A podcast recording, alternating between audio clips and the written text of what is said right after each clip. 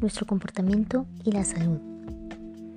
Las conductas saludables nos implican realizar acciones orientadas a manejar el estrés cotidiano de manera adaptativa, cuidar nuestra alimentación, el hacer ejercicio físico, el contacto con la naturaleza, respirar aire oxigenado, el no beber alcohol, que sería lo ideal, o si se consume beberlo de manera moderada.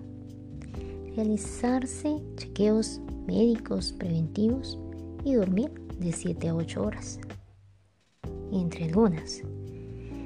Nuestro objetivo con mejorar nuestro comportamiento orientado a la salud sería incrementar la vitalidad, favorecer el funcionamiento psicobiosocial y, ¿por qué no?, hacer más lento el envejecimiento biológico.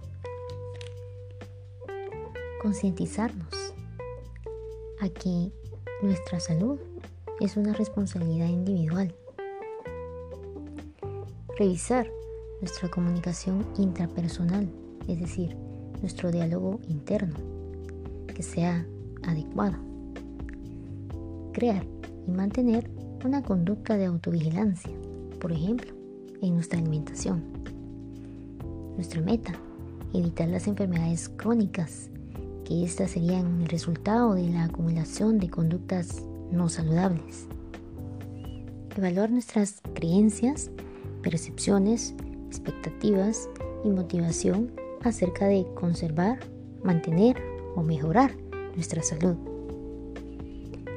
Meditar sobre las consecuencias de nuestras conductas saludables en relaciones a costo y beneficios. Entender que las emociones y las actitudes se relacionan con los procesos de la salud y enfermedad.